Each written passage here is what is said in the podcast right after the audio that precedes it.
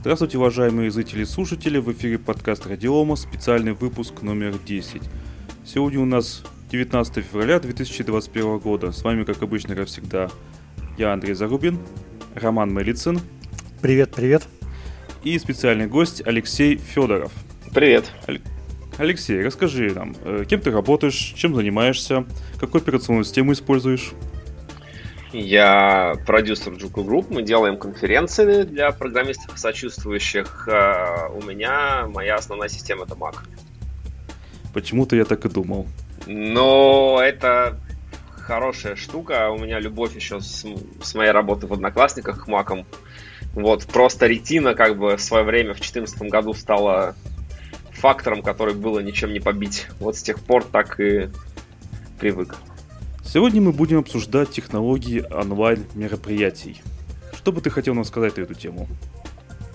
Да, ну, я, кто, наверное, начну я, да. А, а, интересная штука, мы довольно много рассказываем про кто такие конференции, зачем на них ходить, но не очень думаем о том, что на самом деле там под капотом куча всяких самых технологий, которые мы повседневно обсуждаем и используем.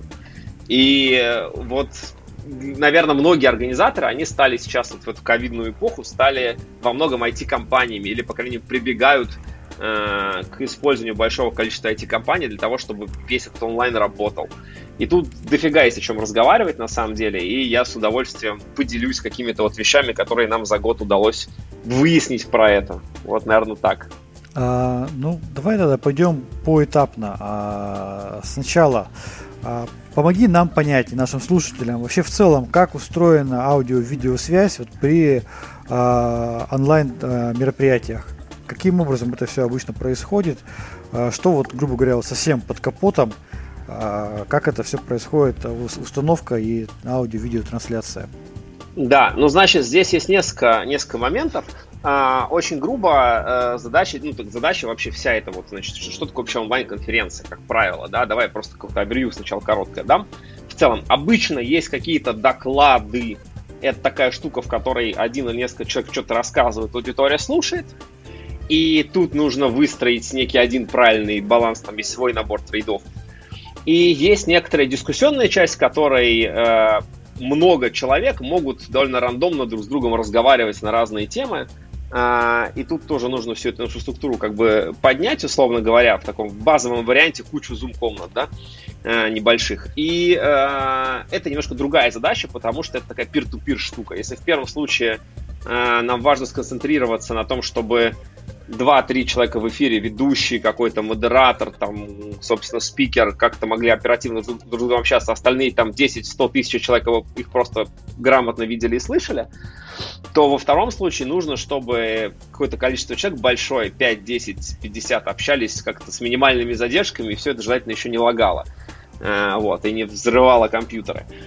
Поэтому вот тоже вот эти, эти части немножко разные, и баланс них устроен тоже немножко по-разному. То есть одно дело это там какие-то доклады, пленарные сессии, круглые столы, другое дело это вот нетворкинговая штука. И, ну, наверное, наверное, начать стоит именно с самого такого созов. Вот э, мы сейчас с вами смотрим друг друга в скайпе, люди используют Zoom, используют Google Meet, Hangout, используют э, Jitsi, используют там Яндекс Телемост, используют самые разные решения. Вот. И это на самом деле э, такая совершенно отдельная большая область знаний. Э, я, наверное, прям тогда начну что-то рассказывать, да, вы по ходу задавайте вопросы, mm-hmm, потому что да. иначе будет такой странный, странный монолог. Э, есть просто тоже есть два принципиальных э, момента, как все может происходить. Все может происходить как в проприетарном каком-то софте и железе, и все может происходить в, каком, в каких-то открытых стандартах. Вот, скажем, Zoom или Skype, они используют свои проприетарные протоколы, и нам довольно сложно говорить о том, какие они технические решения применяют. Там можно какой-то реверс-инжиниринг местами сделать, но, э, скажем, э, все понимают, что они используют какие-то аудиокодеки, видеокодеки, какие-то алгоритмы передачи данных. Все это в какой-то мере можно, значит, понять и осознать, но, наверное, большая часть всех тех аудио-видео решений, которые сейчас у нас в интернете с вами есть, они построены вокруг WebRTC. Это довольно старая технология, ей ну, там порядка 10 лет, но смешно другое. Смешно то, что аудио-видеосвязь в браузере у нас с вами существует очень давно, а стандарт именно на уровне W3C стандарт, он появился только в январе месяц. Еще месяца не прошло, как они там версию 1.0 финализовали. Это очень забавно. Подожди, подожди. У меня вопрос, извини, я тебя перебью. Да. Ты говоришь, э, де-факто стандарт WebRTC, но я до сих пор вижу огромное количество вебинарных всяких решений, построенных да. на, Adobe, на Adobe Flash. Вот как ну, ты это можешь прокомментировать?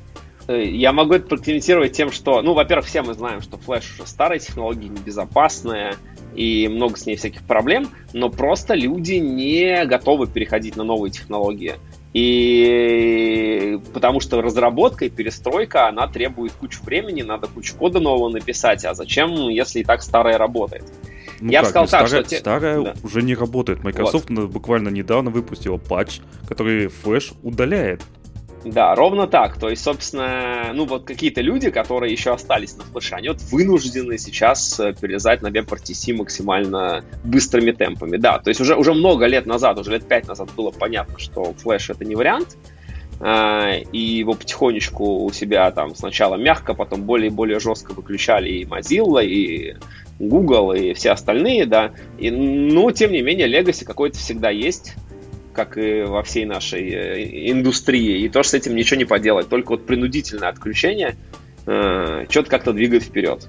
Да, ну да, есть, есть куча до сих пор всяких вебинарных э, систем, которые на флеше. Ну, я думаю, что э, скоп систем, где они могут работать, там, браузеров, они сужается постоянно, и скоро они тоже будут вынуждены куда-то мигрировать или просто сдохнуть, как тоже. Так они как вообще забегали бывает. или им пофигу?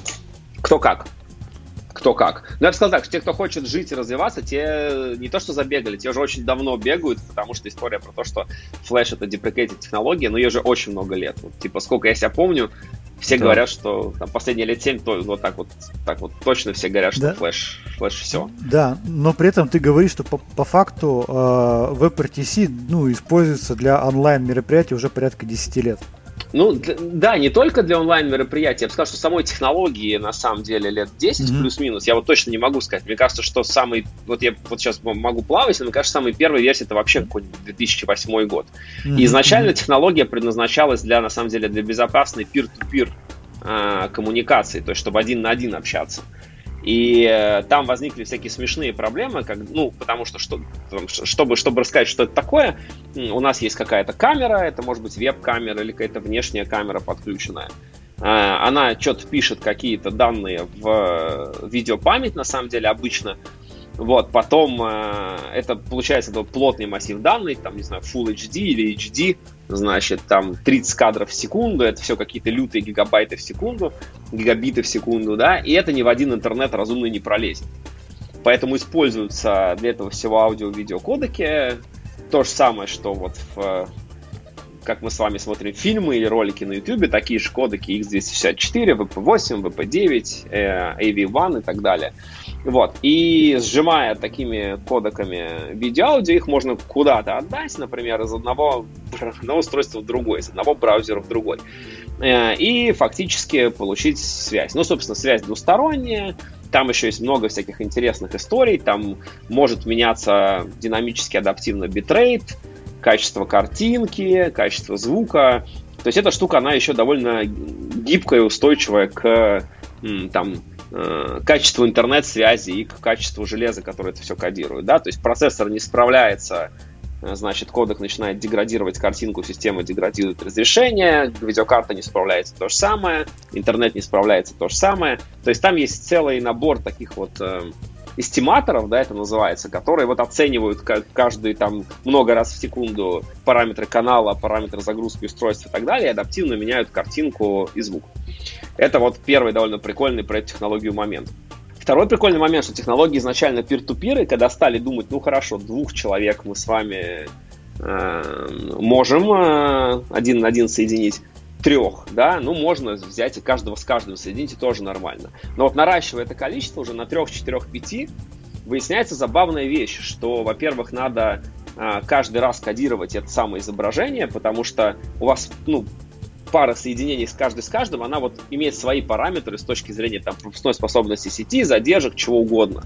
Поэтому как бы одно и то же передавать не получается. То есть мы вынуждены пять раз кодировать видео, допустим, если нас 6 человек в звонке, и 5 раз его отдавать, это значит угу. канал 5 раз переиспользовать. И на декодинге то же самое. Мы вынуждены все, что мы получаем, точно так же использовать широкий канал и точно так же пять раз это все декодировать. Это вообще довольно ресурсоемко с точки зрения сети и с точки зрения ресурсов компьютера. Да это уж мягко говоря. Ну да, то есть это как бы стандартная история. Поэтому возникла идея, а давайте где-нибудь посерединке поставим сервер, который будет э, принимать э, от каждого видеопотоки, но дальше с ними на самом деле ничего особо делать не будет, а будет их просто переадресовывать э, всем остальным. То есть вот э, у нас сейчас трое на звонке, у нас может быть схема peer-to-peer, тогда каждый из нас отдает как бы по два аудио-видео потока ну, двум остальным участникам и принимает по два. А в схеме с Selective Forwarding Unit, так называется этот сервер посередине, э, мы с вами каждый отдаем по одному аудио-видео потоку, а принимаем по два. То есть все, мы сами соединяемся не с друг с другом напрямую, а с этим замечательным сервером. Вот. И это сильно снижает э, нагрузку на кодирование видео. То есть на то, что мы с камеры получаем, это один раз надо делать. Вот. И сильно снижает нагрузку на сеть, на исходящий трафик. И особенно, на самом деле, это ну, для мобильных сетей большая проблема. Потому что вы, наверное, замеряли тысячу раз э, свой мобильный интернет, и обычно скорость э, аплода, да, то, что от вас, она сильно-сильно mm-hmm. меньше, чем скорость даунлода. Еще такая проблема была, если делается через коаксиальный кабель какой-то интернет. Там Ростелеком это любит делать. Вот, поэтому это тоже, на самом деле, существенная штука. А, и кодирование видео еще такая штука. Это, на самом деле, довольно, ну, это сильно более тяжелый в современном железе процесс, чем декодировать. На декодирование железо очень хорошо оптимизировано, то есть, условно говоря, чтобы мы смотрели с вами видео в YouTube или на какой-то другой платформе, процессору почти ничего делать не надо, там часто есть даже специальные выделенные блоки, которые там аппаратное кодирование умеют делать. А вот э, аппаратное, дека, аппаратное декодирование видео. А вот кодировать видео, да, э, это сильно более сложная задача, и если там аппаратная поддержка x64 и 65 кодека, она есть в многих современных процессорах, то с аппаратной поддержкой других кодеков, которые более эффективны там, по качеству, трафику и так далее, все гораздо хуже обстоит. Вот, поэтому история с каким-то сервером посередине сильно-сильно все спасает. Ну и есть еще одна такая история, называется MCU. Это еще один тип сервера, но он немножко по-другому работает. Он тоже принимает от каждого э, участника звонка видео-аудиосигнал, но вместо того, чтобы просто все это форвардить напрямую всем остальным участникам, он собирает некоторую единую картинку. Вот, например, нас там, не знаю, 4 человека на звонке, он берет, делит там, ну, как настроишь, да, он делит там, условно говоря, видео на 4 части, по углам размещает всех участников звонка, и это все всем в обратку отдает. Это тоже довольно эффективная схема. Она эффективная с точки зрения того, что каждый участник получает там не 3, 4, 5 видео, а одно, где есть все остальные. Но минусом этого решения является, как бы, что, во-первых, качество каждого этого отдельного человечка, оно будет чуть пониже, потому что, ну, потому что, типа, одно видео, да, и у него какое-то фиксированное разрешение, и каждый из нас кодируется не в полное видео, а только в его кусочек. И второй момент — это задержки, потому что вот эта вот история про то, что нужно не просто зафорвардить остальным участникам каждого, а еще и все это вместе собрать, как-то через какие-то кодеки снова прогнать Э, декодировать все приходящие потоки, собрать в одну картинку, снова закодировать и всем отправить. Это дополнительная задержка. То есть такие системы чреваты тем, что latency между участниками возрастает, и люди начинают друг друга слышать с задержкой. Поэтому как а, бы... Подожди, да, да. да. А, скажи, пожалуйста, вот а, ты перечислил разные технологии, ты можешь привести какие-то примеры конкретных сервисов?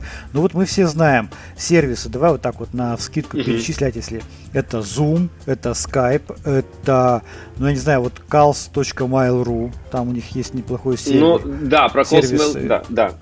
Я а, понял. Там допустим, Jitsi, вот что-то еще. Можно какие-то да. примеры? С, с, да, расскажу. Да, есть StreamYard, есть много чего. Значит, обычно работает все примерно следующим образом. Если участников звонка мало, да, там двое-трое, то обычно работает peer-to-peer схема. Потому что э, не нужно гонять как бы сервер через, ну, не нужно гонять трафик через определенную точку, да, когда у вас есть как бы, ну, у вас топология интернет сложная, это на схемках все прямыми лучами соединяется. На деле куча роутеров, э, натов, каких-то э, тран трансмитов, ретрансмитов туда-сюда. Все это еще имеет свои потери и так далее. И там есть такие эстиматоры, да, в, в этом всем, которые пытаются понять, как, как построить оптимальную трассу с точки зрения там, а, топологии, топологии интернета. А я, да. Да. А я правильно понимаю, что именно поэтому вот как раз-таки сервис Zoom предоставляет безлимитные звонки там от, ну, грубо говоря, peer-to-peer? То есть потому что через сервер не идет их или все-таки как? Я думаю, что да. То есть я сейчас расскажу, там тоже все не очень просто, но mm-hmm. в, в, в каком-то большом количестве случаев э, по, там просто очень разные есть оценки, скажем, по оценкам э, каких-то компаний, с которыми мы работаем, там, э, ну, которыми, например, опрашивали, когда делали варианты, э, можно работать peer-to-peer без всяких серверов в 80% случаев. А по оценкам, например, одноклассников, у которых довольно, ну, то есть тоже много видеосвязи и аудиосвязи, но довольно часто кейс это мобильные устройства, да, то есть это не какой-то там домашний рабочий провайдер, а это там сотовый оператор связи. Там, э, по-моему, в двух третях случаев без сервера не обойтись. Там же есть, смотрите, какая штука. У нас же как бы смешная проблема. Вот давайте предположим, что каждый из нас сидит дома у себя, и у нас у каждого домашний роутер обычный. Угу. И у каждого есть какой-нибудь айпишник, как там 192.168.1.100, ну, например. Мы дали какой-то диапазон, и каждый из наших компьютеров подсоединился. Э, и вот смотри, там Андрей, например, я со своего компьютера 192.168.1.100 пытаюсь позвонить на твой компьютер, имеющий тот же самый айпишник. Вообще mm-hmm. говоря, это довольно странное дело. То есть, э, что делать, да? И вот для того, чтобы проходить все, всевозможные НАТО, они еще разных типов бывают, делаются ну, разные обходные способы и протоколы, как вот два компьютера могут друг с другом хендшейк совершить, как, им, как они могут поздороваться. И во многих случаях не получается никак это сделать без помощи третьей стороны. Это называется сигналинг. То есть задача такая примерно. Мы все приходим на какой-то определенный сервер, стучимся на него и говорим, определи-ка, кто мы. Этот сервер, mm-hmm. он, условно говоря, э, до нас назад пытается достучаться, определяет, какой у нас внешний айпишник, на какой, то есть какого внешнего айпишника и порта мы пришли, фиксирует это у себя, ну и, собственно, это, э, эту штуку и транслирует. То есть там дальше можно эту информацию отдать другому участнику связи, чтобы он попробовал также постучаться. Либо, если это не получится, то э, гонять трафик через себя. Вот. То есть часто нужен посредник. Иногда посредник нужен только для того, чтобы правильно совершить рукопожатие, а дальше уже можно напрямую гонять э, трафик. Но в некоторых случаях приходится через посредника гонять. Это все называется stand turn сервера в терминах WebRTC. Вот. Угу. Так что часто даже peer-to-peer вот из-за всяких натов не получается. Э, вот. Но в целом в большинстве случаев получается. И эти вот там stand turn сервера, один из них просто нужен для того, чтобы вот понять, на какой порт, э, по какому адресу что отправлять, а другой реально через себя гоняет трафик. Поэтому, ну вот, и вот тут реально тоже очень разные оценки. В общем случае, да, конечно, любой провайдер, в том числе Zoom, стремится через себя ничего не гонять, чтобы никому ничего не платить и, конечно, экономить mm-hmm. деньги, да. Но вот проблема в том, что если участников очень много, да, ну, условно, больше трех, то уже слишком большая нагрузка на компьютер, и поэтому вот тут вот включаются разные схемы, и в основном это схема SFU. То есть, э, почему это хорошая, довольно неплохая история? Потому что, во-первых, э, для десктопных и веб-клиентов она позволяет там всячески динамически менять размер окошка, и в зависимости от этого гибко там перестраивать картиночку, да, вот там кто там, пользовался Zoom, Hangout и так далее, там в зависимости от того, какой ты там layout выбираешь, он тебе там слайды показывает крупно, людей мелко, да, он да, умеет да. делать мозаику, он умеет делать как бы отдельно каждого говорящего и так далее, и так далее, и так далее. И это просто происходит за счет того, что все участники звонка каждому из них приходят отдельными как бы маленькими ну, видеопотоками, там, может быть, не в самом высоком качестве, но тем не менее. Да, и за счет этого можно вот гибко все это конфигурировать. Кроме того, это позволяет еще и довольно хитро, динамически э, менять тоже качество. И есть еще одна забавная штука, она называется Simulcast. Это когда каждый участник звонка себя отдает все время не в одном качестве, а в нескольких. Почему это важно, да? Потому что когда мы работаем с каким-то сервером посередине, давайте предположим, что у нас один из участников звонка э, имеет плохой интернет, а все остальные хороший. Внимание, вопрос, что тогда сервер должен делать? То есть как он должен сообщить э, о каком-то качестве звонка всем, ну, всем остальным участникам? вариантов как бы не очень много. Либо, либо заставить всех как бы деградировать, либо mm-hmm. как- как-то более умно это делать, да, то есть наша задача желательно, что если есть какой-то участник звонка с плохим интернетом, а все остальные с хорошим, то чтобы этот плохой никак не аффектил как бы всех остальных, чтобы с ним связь была плохая, окей, потому что, ну окей, плохой интернет или слабый компьютер, ничего не сделаешь. Но чтобы хотя бы все остальные друг с другом нормально общались. Но ведь этот участник звонка со слабым интернетом, он тоже должен получать от всех аудио и видео. Если это будет то же самое, что и всем остальным, то значит у всех остальных оно тоже будет плохое. Беда. Поэтому делается хитрая схема, в которой каждый участник звонка приходит не одним видеопотоком на сервер, а двумя или даже тремя в разных качествах. Вот. И это очень забавно. Uh, то есть, на самом деле, там вот мой компьютер, участвуя в звонке там на Google Meet, например, он шлет на Meet, по-моему, два uh, видеопотока, один в таком, типа, плохом качестве, один в хорошем. И для тех, как бы, участников звонка, у плохой интернет, будет выбираться вариант похуже, для тех, у кого хороший, вариант получше. Вот примерно еще такие есть. Ну, это, это, это довольно сложная штука, да, то есть она вот такая из, из кучи таких слоев состоит. И когда это все ну вместе ну, да. начинает работать, это все, конечно, довольно сложно а, тюнить. Вот смотри, а, это ты рассказал, а, ну, в общих чертах рассказал историю а, создания, так скажем, ну, неких равноправных конференций, когда и задача обеспечить в том, что обеспечить возможность говорить и общаться любого участника конференции, да, и это он имеет, ну, по сути, равные права там и показывать рабочий стол, там, да, и видео от него должно быть хорошее. А вот если мы говорим о стриминге, там ведь немножко получается другая схема. Там э, видеопоток и звук качественный от одного, остальные только слушают. Здесь какие-то другие схемы применяются или как? Ну да, то есть проблема в том, что если у вас э, есть, там, скажем, какой-то семинар, не знаю, конференция, мероприятие, где там не 10, не 20 человек, а уже реально сотни или тысячи, так вот, ну, их никак пир-ту-пир нормально не соединить уже по куче описанных причин, потому что это безумное количество трафика надо прогонять, да и не надо в реальной жизни. В реальной жизни у вас тысяча человек не будет одновременно ни с кем разговаривать, да, будет 2-3 человека разговаривать. И тут, как бы, если мы ну, останемся еще пока чуть-чуть в зоне WebRTC, есть WebRTC решения, которые это делают. Там тот же, ну, в принципе, есть вот тот же Zoom, который не но он тоже тут там, довольно много участников умеет делать. Там применяются разные трюки. То есть Первый трюк заключается в том, что всегда можно выделить каких-то, ну, то есть как бы некоторым, некоторые там, не знаю, не хочу говорить искусственный интеллект, но некоторым алгоритмам. Всегда можно выделить тех, кто вот в конкретный момент разговаривает, их, условно говоря, всем показывать, а, а всех остальных, как бы, да, не отдавать в звонок, а как бы замьютить и mm-hmm. делать так, что они будут только получать это видео. То есть это делается так называемым каскадированием, когда у вас есть, вот, ну, условно говоря, вот мы с вами сейчас разговариваем, и нас еще, допустим, вживую слушает тысяча человек.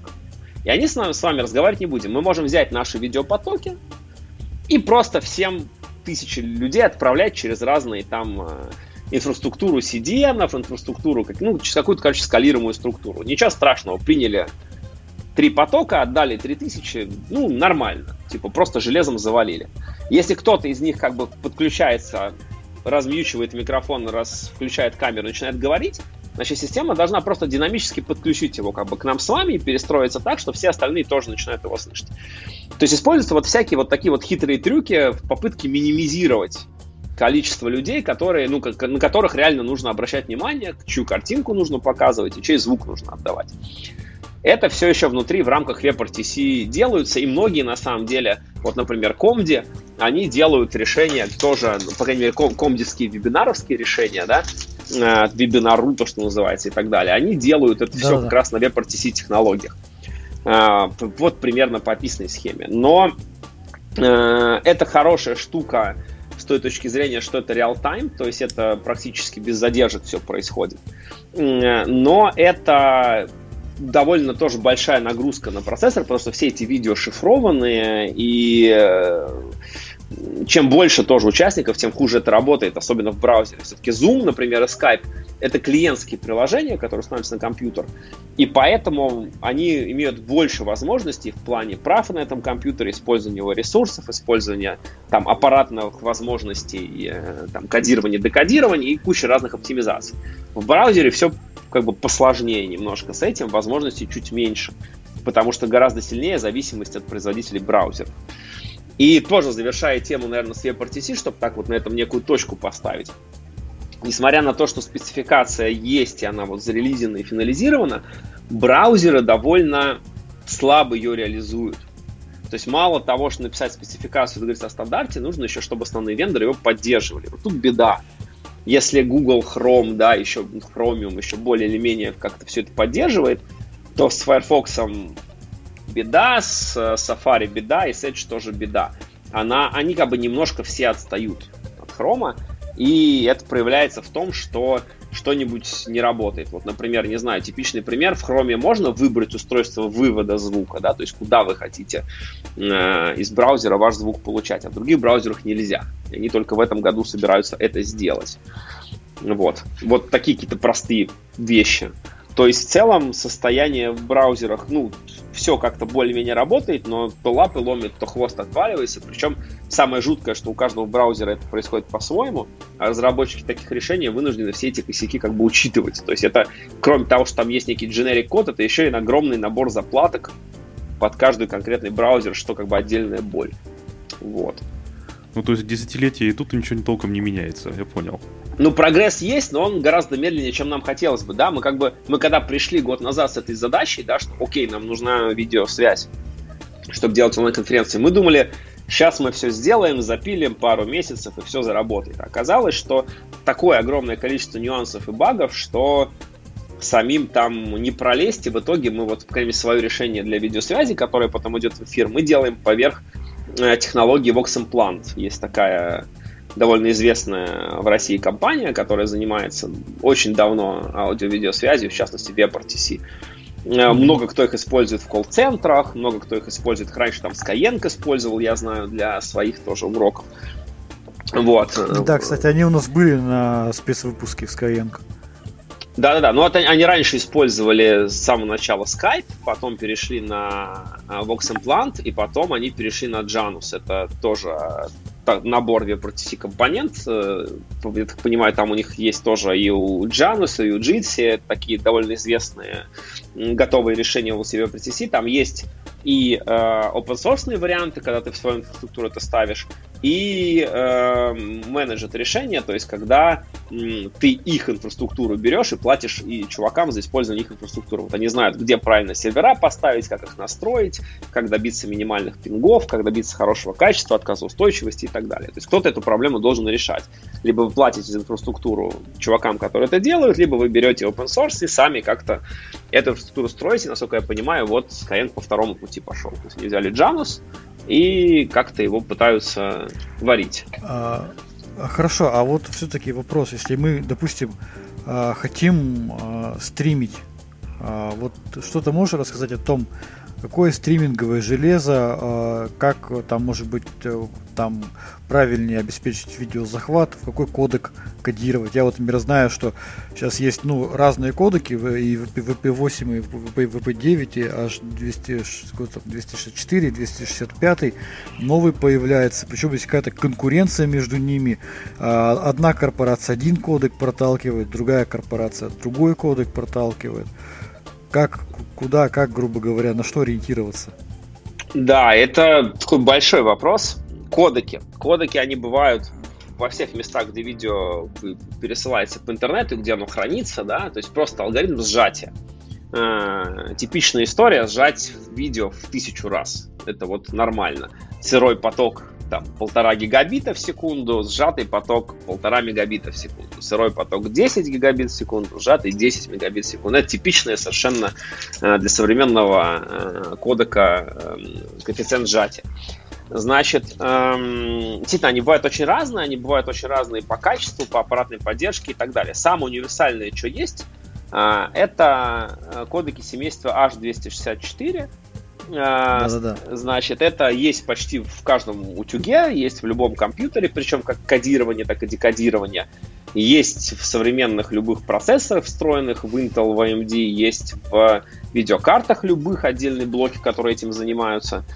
Значит, то есть, если у вас какой-нибудь современный компьютер, не знаю, Intel с, э, на процессоре Intel с карточка NVIDIA, то у вас есть как минимум в центральном процессоре на встроенной видеокарте блоки, которые этим занимаются, и в видеокарте есть блоки, которые этим занимаются.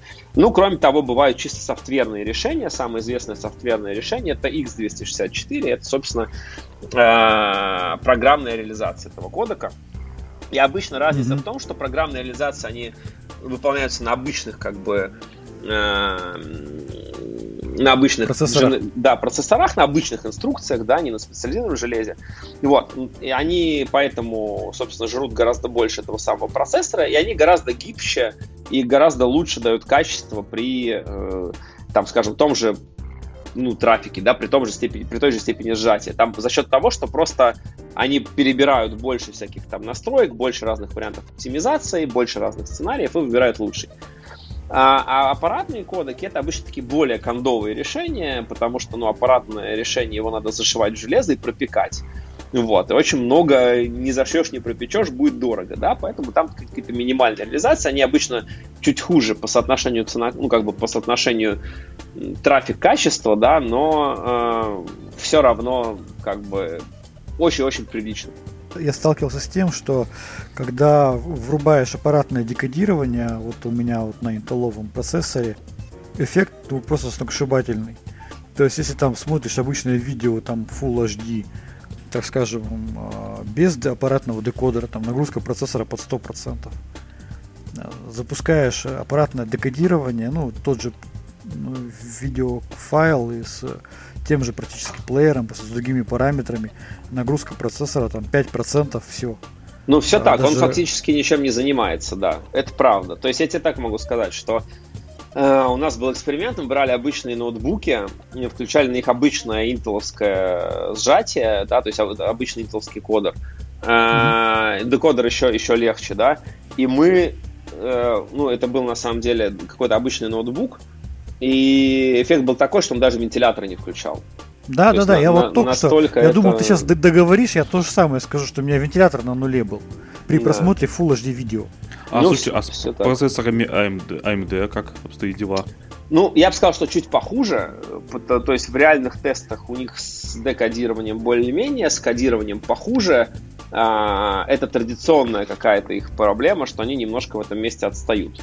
Но вроде как с выходом там последних Ryzen и так далее все стало получше, но по-прежнему э, там э, и э, Nvidia, да, например, смотрится посильнее. То есть все-таки надо понимать, что есть э, AMD я сейчас не знаю, кстати, делают или нет. По-моему, они не делают встроенное видеоядро в свои процессоры. Я просто не слежу, если честно. Делают, делают. Делают, да? Ну, значит, Конечно. надо померить. Но, но, но в какой-то момент там было все очень печально. Вот. Но вообще с аппаратными кодеками еще какая штука, декодерами, давай так, с аппаратными декодерами, я вот смотрел аппаратные декодеры, а, все вроде классно, но когда начинаешь разбирать конкретную там ре- реализацию какого-то конкретного чипа, выясняется, что он поддерживает далеко не все кодеки. Например, многие аппаратные там декодеры там, в процессорах Intel там не, не сильно новых, там VP9 нет вообще.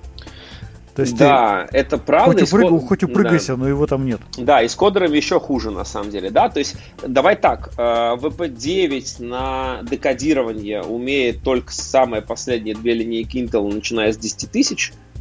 Да, а, да. А, на кодирование, ну, до этого линейки, по-моему, 8, 9, 7, 8, 9 тысяч, они, по-моему, умеют аппаратное полное декодирование VP8. Ну, X264, 265 там есть изначально. С X265 есть отдельная беда, в том, что их браузеры плохо поддерживают. То есть, ну, фактически, да. я бы сказал, я никак. Просто, да. да, я просто занимаюсь немножко исследованием этого вопроса, а именно вопросов аппаратного кодирования, декодирования видео, и поэтому тема эта мне близка.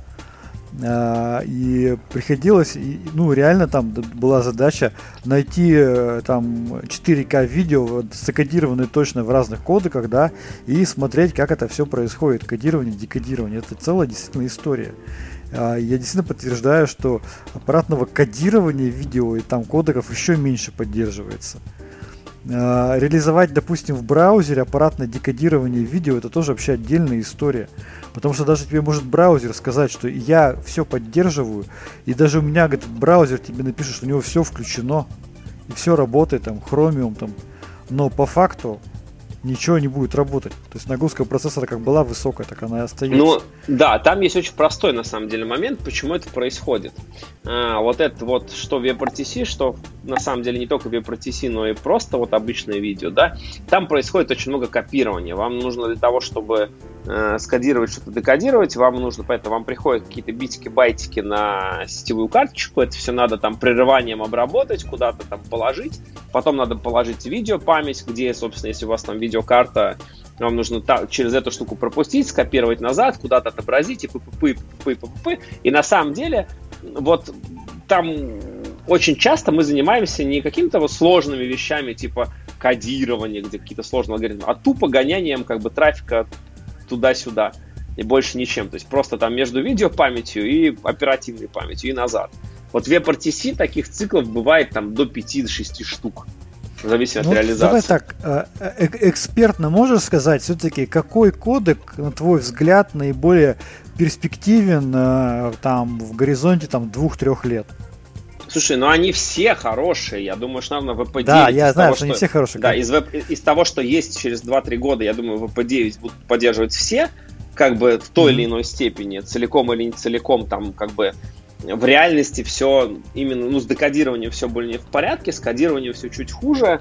А, кодирование важно для всех, кто как бы, ну вот, а, видеосвязью занимается не только профессионально, но вот банально в Meet или Zoom созванивается, да, это то же самое как бы кодирование видео.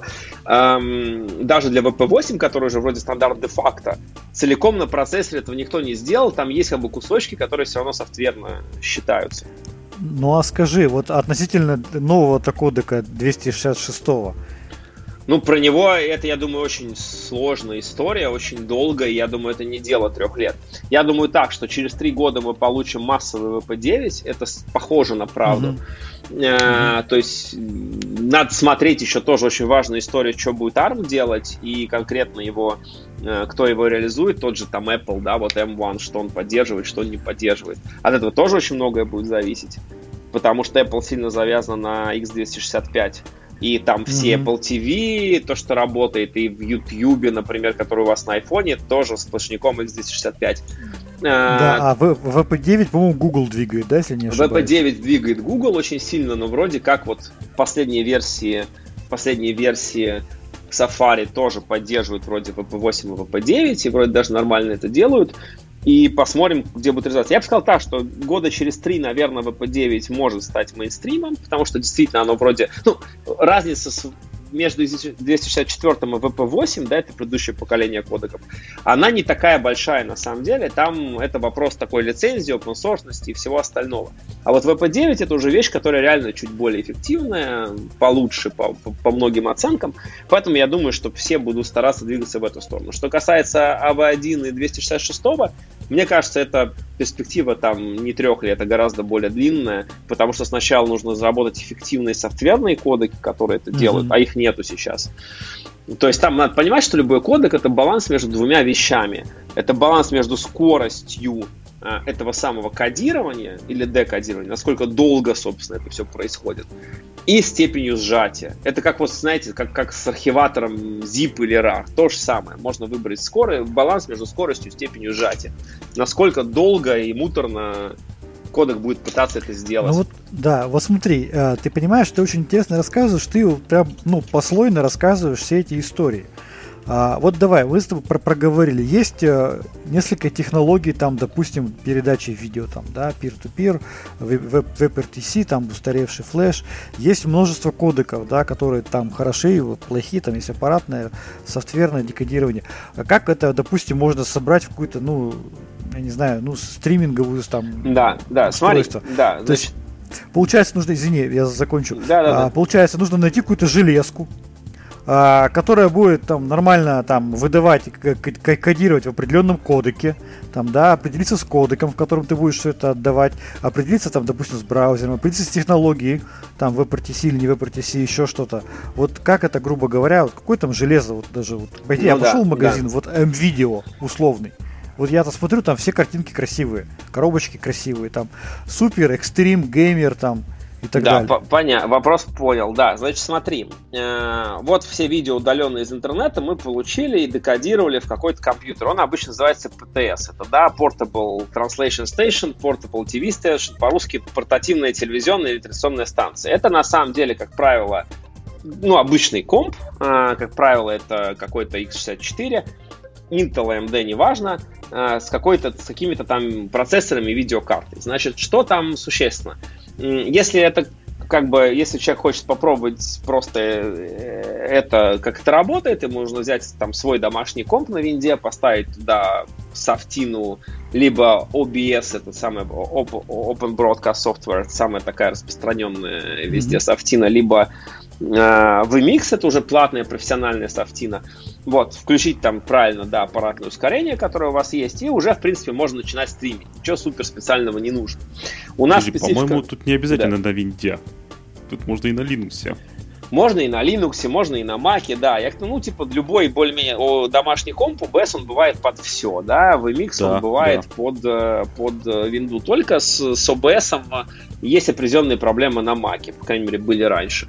А, ну, я там... через OBS иногда делал вебинары. Да. Да, OBS прекрасная софтина. Э, если мы говорим про Full HD, все прекрасно будет работать. Мы работаем в 4К, и у нас все чуть сложнее, потому что э, что мы делаем? Нам нужно забрать удаленно каждого нашего спикера вот из WebRTC через браузеры встроенные, вытащить как бы эти сессии. То есть как, как это работает? Есть такая штука, называется CF, CF, да, Chrome Embedded Framework. Это такие embedded, э, embedded сборки Chromium, которые с разным софтом поставляются. В частности, с OBS они поставляются, э, и с VMix они поставляются. То есть это такие веб, как бы такая штука, которая позволяет вам браузерную канву, да, браузерную компоненту забрать внутрь стримингового софта. Вот. А, это нужно, чтобы просто вот эти вот самые WebRTC видео забрать в этот стриминговый софт. У нас их может быть много, у нас участников звонка может быть штук там, человек 6-7. вот, и каждый из них начинает жрать CPU и GPU. И после этого надо все, все эти картиночки в разных как бы э, форматах э, отрендерить, всякие подложечки подложить, оформить, какую-то динамику давать, ну, обычное оформление эфира. И наша практика говорит о том, что если вот именно в 4К это делать, то, ну, типичная, типичная наша машинка NVMix это там 8-8-ядерный процессор, это, ну, самый обычный Intel какой-нибудь там 8000 10 серии. А, это материнская плата с большим количеством PCI экспресс-слотов и шин а, тоже должно быть довольно много. А, и это определенное количество плат захвата и всякого такого железа для того, чтобы забирать камеры, забирать слайды с компьютеров и все такое. То есть в целом, наверное, ну, стоимость такой машинки 1300, я думаю, совсем вместе. Это довольно, ну, там, не считая мониторов, не считая еще там каких-то вещей. Вот, после того, как все это сделали, вы определяетесь с тем, э, через что вы стримите. Можно, например, просто в YouTube отправить, тогда вы говорите, окей, конечный endpoint у YouTube такой, там это все делается, заводится endpoint, заводится ключик, и ура, все за вас дальше делает YouTube. Э, либо mm-hmm. также есть всякие Twitch, есть ну, много разных систем. Как они все работают? Они работают все одним и тем же способом.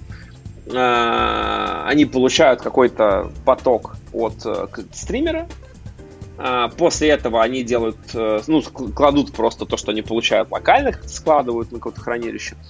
Потом это все транскодит в разные разрешения, потому что у разных клиентов разные интернеты, разные компьютеры, и нужно им выдавать максимальное э, возможное при их интернете и их железе качество.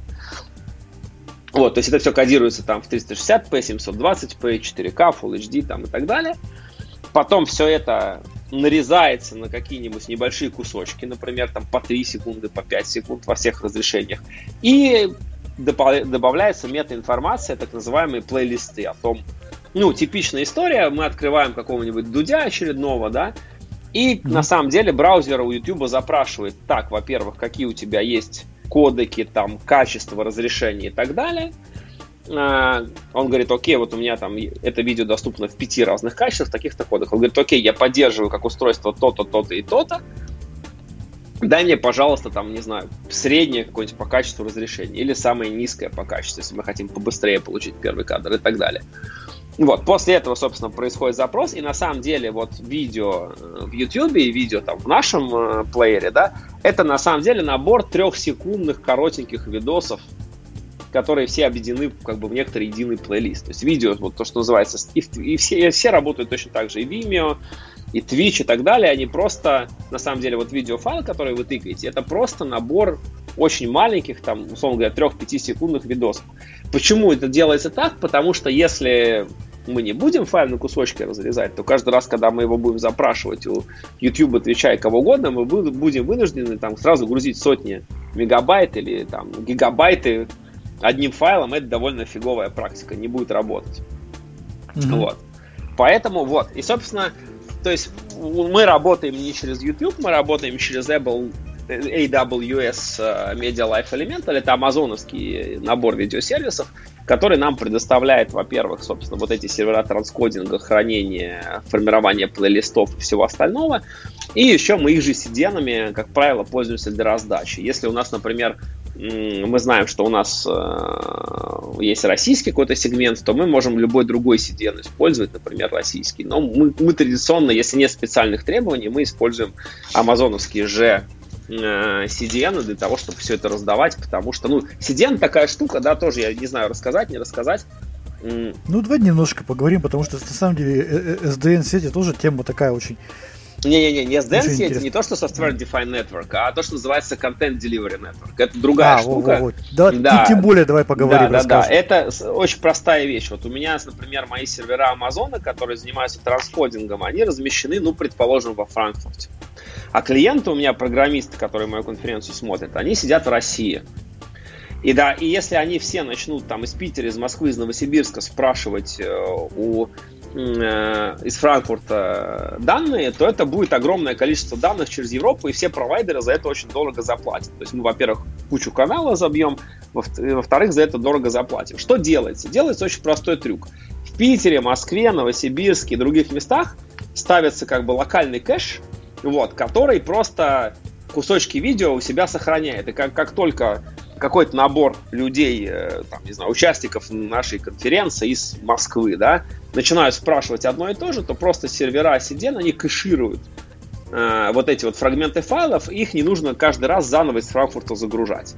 То есть CDN это, по сути, система распределенных э, географических кэшей. Вот, мы с тобой сидим в одном городе, я запросил видео, запросил его у Сидена. Если у Сидена есть, он мне выдал локально. Если нет, сходил во Франкфурт, запросил, загрузил себе, выдал. Когда после этого приходит э, там, я не знаю, Андрей или Вася или Петя или кто-нибудь еще, то тоже из нашего с тобой города. То же самое, то есть ему уже не нужно грузить с Франкфурта, все уже лежит в локальном сидении, там, питерском, московском, калининградском, каком угодно, и таким образом все экономят. Мы, как клиенты, мы экономим на latency, потому что у нас раунд-трип меньше до близкого к нам сервера, а все эти провайдеры, они экономят кучу трафика. Так что вот такая вот история. А скажи, вот ваша компания, грубо говоря, какой в итоге здесь, так скажем, перечень услуг или решений может предложить клиентам для того, чтобы ну, э, их решить задачи там по трансляциям, по конференциям и так далее. Да, слушай, ну у нас на самом деле, э, я бы сказал, 95% того, что мы делаем, это наши собственные конференции. То есть мы все-таки на заказ mm-hmm. конференции ну, особо не делаем. Ну, скажем, не делали до прошлого года. В прошлом году нам стало, во-первых, у нас появился ряд наработок, которые э, можно продавать, и мы их продаем, сейчас расскажу как. И во-вторых, ну, экономика онлайн-конференции, она довольно тяжелая, потому что далеко не все люди ходят на конференции а, за контентом. Кто-то любит просто потусить в кулуарах, а, выпить пиво, встретить старых друзей и так далее. В онлайне большинство таких людей от нас отвалилось, поэтому экономика компании схлопнулась довольно сильно. И мы в том числе вот теперь э, этот дефицит бюджета за счет сторонних сервисов э, развиваем. Собственно, что мы делаем? Мы можем организовать какое-то, во-первых, мероприятие клиенту в онлайне, довольно неплохо это сделаем, там практически любой сложности. Потоки, дни, подготовка спикеров, оборудования, что угодно. Вот. Ну и, собственно, у нас есть собственный плеер, который вот работает с описанными всякими амазоновскими решениями довольно хорошие, можем использовать любых других провайдеров и так далее. То есть сейчас у нас как бы вот появилось новое направление бизнеса, это онлайн мероприятие на заказ. Кроме того, у нас есть сейчас отдельный проект, вот именно в области WebRTC. Мы пытаемся сделать такое решение, которое оно рассчитано на небольшое количество участников, но оно хорошо подходит для эфиров. Для эфиров важно, эм, ну, хорошая картинка. Э, и если, скажем, такие generic решения типа Meet или Zoom или чего-то, они э, работают над тем, чтобы большое количество разных конфигураций поддерживать, э, там, по количеству людей, по качеству картинки, по качеству передаваемых какой-то там презентации или слайдов или чего-то такого, то мы как стри... ну, для стриминга многие из этих как бы вариантов не нужны, их можно выкинуть. А значит, за счет освободившегося как бы, ну, пространства для маневра можно где-то что-то подтюнить, подкрутить, чтобы улучшить качество. И мы сейчас пытаемся построить вокруг WebRTC такой сервис, который будет как бы работать, во-первых, с минимальной задержкой между участниками, во-вторых, максимально хорошую картиночку отдавать. То есть делать упор скорее, ну, да. да, то есть делать как бы пререквизиты, что у всех довольно нормальные компьютеры и интернет, участников звонка не очень много, и наша задача как бы в эфир их забрать в максимальном качестве. Вот примерно ну, да, Примерно мы, вокруг этого строим решение. Ну, да, мы в нашей компании как раз организовывали мероприятие, э, он, онлайн-конференция. У нас достаточно неплохо оно зашло для аудитории. То есть там было как раз 4 комнаты, 4 комнаты со спикерами, были отдельные комнаты зума, э, были несколько вот этих раскладок, когда можно было там поменять в онлайн.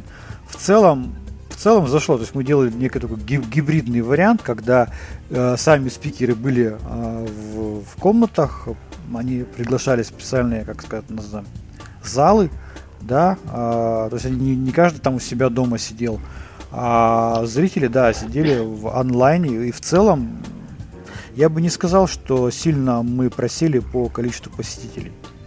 Ну да. Ну, ну вот видишь, да, то есть это, это хорошая штука, когда ты можешь спикеров позвать локально куда-то, да, откуда ты стримишь, потому что тебе в, в этом смысле вот WebRTC не нужен, и тебя не волнует, если там в 7 часов вечера у локального провайдера конкретного дома перегрузки, да, по трафику, да, в час пик мы все знаем, что там, не знаю, домовые провайдеры умеют проваливаться. Вот. Ну, ага, Astra Linux, ага, понял, да. А, соответственно, и это, это, это как бы хорошо.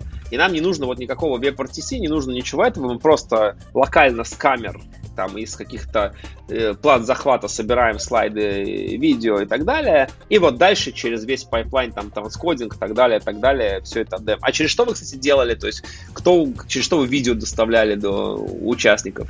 Ну, Или... слушай, ну, я, честно говоря, там был, э, как его, называется просто посетителем. То есть, ну, я хотя и сотрудник компании, то есть я не участвовал в организации, но по факту просто через браузер.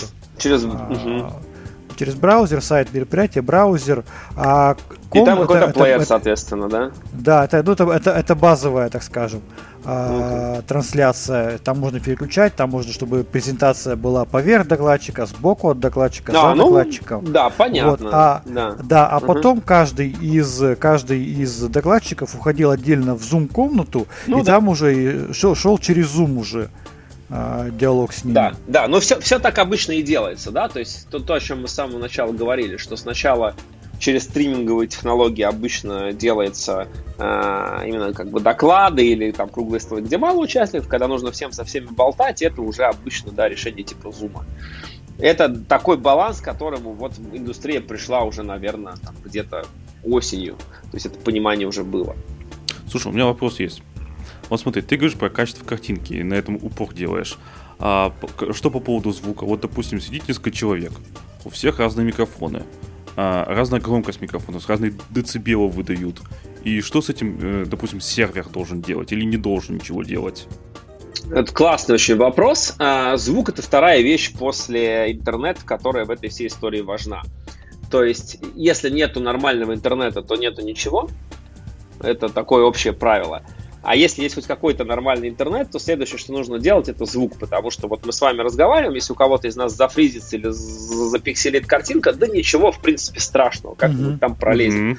А вот если мы начнем, что ты сказал, повтори, не слышно, или для эфира, что бывает там дребезжание, пропадание и так далее, вот это, конечно, беда. Поэтому звук, на самом деле, это мало кто понимает, поэтому я говорю, что вопрос классный. Звук важнее видео на самом-то деле. Да, вот почему, вот. кстати, мы подкаст записываем через каждую свою дорожку в Audacity. Ну вот, собственно, поэтому. Да, здесь, значит, залог успеха следующий. Здесь еще тоже очень важно, мы пишемся как бы, ну вот, кстати, да, вот прикольно, потому что вы опытные подкастеры, да, а, очень большая разница между тем, мы занимаемся постпродакшеном или мы занимаемся как бы лайвстримингом. На постпродакшене вы можете хоть каждого спикера отдельно записать и потом заниматься долго и мучительно сведением. В нашем случае это вообще смерть, потому что у нас за 4 дня порядка там, ну сейчас я скажу, там 50 часов контента условно, и конференции идут э, со скоростью две конференции в неделю. То есть нам надо 100 часов в неделю обрабатывать на постмонтаже, это кошмар. Поэтому мы стараемся как бы как можно чище работать live, и потом минимум уже совсем такие, да, откровенные какие-то косяки э, закрывать на постмонтаже. То есть у нас такой pipeline. И там, конечно, история с многоканальным звуком и всем остальным очень важная история. Но в целом все это работает на наборе таких же примерно решений, как у, в, в обычном там, подкастинге или стриминге. В каких местах мы тюним звук? Мы тюним, понятно, мы стараемся как-то до всех спикеров донести или помочь им с микрофонами. Это понятно, это первое, что нужно сделать, потому что нет нормального микрофона, нет нормального звука. Второе, э, мы, за ним, ну, мы делаем какие-то простые настройки типа noise gate, да, или denoise какие-то фильтры, там, wavelet фильтры, еще какие-то фильтры софтверные. У нас используются разные микшерные пульты. Мы из того, что последним мы используем типа Yamaha TF1, где есть довольно хорошие всякие настройки. Мы используем разные софтверные примочки и примочки, встроенные в разные звуковые карты. И, наконец, если нам э, совсем припрет, то мы еще можем всякие автолевелы и тоже разные эффекты использовать на стороне Амазона на самом деле э, слишком много примочек это плохо, потому что они начинают странным образом вести в сочетании друг с другом. И мы каждый раз там на каждом мероприятии немножко по-разному с этим играемся, экспериментируем. Но в целом основное, что нужно, это две вещи, такие же, как и в подкастинге. Да, это убрать шум и выровнять баланс. Больше, на самом деле, никаких специальных задач нет. Вещаем mm-hmm. мы, насколько я помню, в моно потому что тоже большого смысла в стерео рассказывать ну, доклад. Вообще, по... микрофоны монофонические. Ну, как бы и да, и нет, везде, везде по-разному. Вот. Ну, например, по-моему, у нас есть стерео в режимах, если это какие-то предзаписанные стерео штуки, рекламы или что-то такое, там может быть стерео. Но ну, в целом, по-моему, по... вот да, да. То, что вот мы сидим, там спикер вещает, он же в один микрофон говорит обычно. Так? Ну, там все хитро, вот. Или в два, а... или в три. Ну вот э, это реально трудно, потому что э, пример тоже из жизни. Э, вот есть э, какой-нибудь современный телефон Huawei, например. Ты в него ставишь какой-нибудь софт, который WebRTC, там Google Meet, например, да, и думаешь такой, сейчас я позвоню. Он тебе говорит, выбери микрофон. Ты выбираешь, пытаешься выбрать микрофон, а там их четыре. Mm-hmm. То есть вот, если ты делаешь как бы, используешь какой-то софт встроенный, то он тебе их как-то умеет аккумулировать, в один, да, через специальные какие-то прокси, прослойки. Вот знаете, как типа фотографии на камерах с айфона, там тоже делается несколько разных камер, и дальше софтом как бы как-то обрабатывается так, что получается одна более классная картинка. Вот тут то же самое. То есть, если работать в тупую, то можно увидеть не один умный микрофон, который вот там гасит помехи туда-сюда, сила звука, направление, и вплоть до того, что стерео может делать, да, за счет того, чтобы там э, ну, как бы по-разному сигнал доходит с, с разными задержками. Вот. А тут как бы вот ты как бы открываешь под капотом там их четыре. Вот насколько я помню, да, во многих ноутбуках тоже есть э, человек сидит перед ноутбуком, есть два, есть микрофончик в левой части корпуса, есть в правой части корпуса. Иногда можно какой-то стереоэффект от этого получить. Но, конечно, так, это в основном моно, и большого смысла в стерео, наверное, нет. Действительно. Я вот просто как раз сейчас скидываю э, фоточки с нашего мероприятия, как шла трансляция, так скажем, с бэкстейджа. Действительно, это очень сложная, так скажем, история сделать такую многоканальную онлайн-конференцию, когда, по сути, ну, ты не имеешь права на ошибку.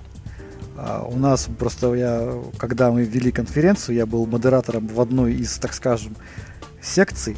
А, вот, и у нас э, в нашей секции сгорела розетка. Ну да. Сгорела, сгорела розетка, а, и, собственно говоря, вырубилось электричество полностью. В да, нашей но... студии. И профессионализм как раз организаторов, он заключался в том, что они, ну, просто не, хотя, бы, хотя бы не растерялись. Ну, я, это на самом деле, вот тут нам очень помогает наш айтишный как бы, опыт, потому что у нас многие, кто занимается этим, они айтишники. И есть такая штука, да, про это много кто рассказывал, там э, те же одноклассники, называется управляемая деградация. Задача примерно ставится так, что если что-то идет не так с железом, например, да, или сетью, то система не должна просто сдохнуть и сказать «я не шмогла», она должна mm-hmm. как-то работать, возможно, с частичной потерей функциональности. И это работает на всех уровнях. Проблема удаленного спикера, значит, вместо спикера в эфир выдается ведущий, который сидит в студии локально, где, где стоит, откуда идет эфир, он выводится с каким-нибудь экспертом, который тоже в эфире присутствует, они начинают что-нибудь обсуждать. В этот момент техническая команда пытается реанимировать спикера, который отвалился. Сломалась одна из ПТС из железок, значит, оперативно переключаемся на резервную, где-то есть горячее дублирование, где-то нужно для этого кнопку нажать. Вот, в этот момент э, тоже э, какая-то запасная железка прикатывается и переводится. Типичная история, да, у нас такое было, кстати, неоднократно. У нас, например, камера из студии выводится в две машины.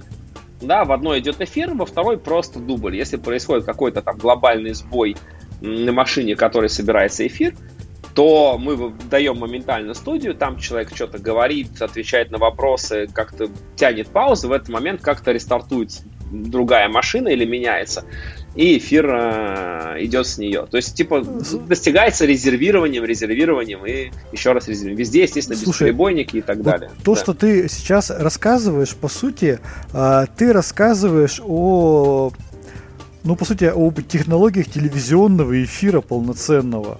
И по факту получается, что сейчас, да, вот раньше были какие-то крупные телевизионные каналы, да, которые все эти вопросы там занимались, а сейчас это уже, ну, практически ну, можно сделать на каком-то частном уровне. Да, и более того, можно заказать людей, которые это сделают. Просто, ну, понятно, это что-то будет стоить, потому что каждый там лишний инженер и каждая лишняя железка – это деньги. Но это, в принципе, вопрос цены пригнать в два или в три раза больше железа и скоммутировать его так, и прописать процессы и сценарии так, чтобы это как бы реально помогало, ну, это вопрос сложности, времени и так далее. Но в целом это типичная инженерия, да? Что будет, если откажет А, что будет, если откажет Б и как бы и так далее. Это абсолютно все э, изучено тысячу раз любыми людьми, которые строили какие-то там э, отказоустойчивые системы. В этом месте много теорий, это хорошо. А, ну, слушайте, на этом я предлагаю заканчивать. Э, спасибо большое. Да, спасибо вам, а всем слушателям, всех слушателей я приглашаю с удовольствием к нам на конференции. У нас есть сайт Juke.org, там куча всего, что у нас будет в апреле, там, в мае, в июне. Java, .NET, JavaScript, тестирование, мобильные технологии, многопоточные распределенные системы. И welcome, кто этими областями интересуется, приходите к нам на конференции. Всех будем рады видеть. Пока-пока. Все, всем пока.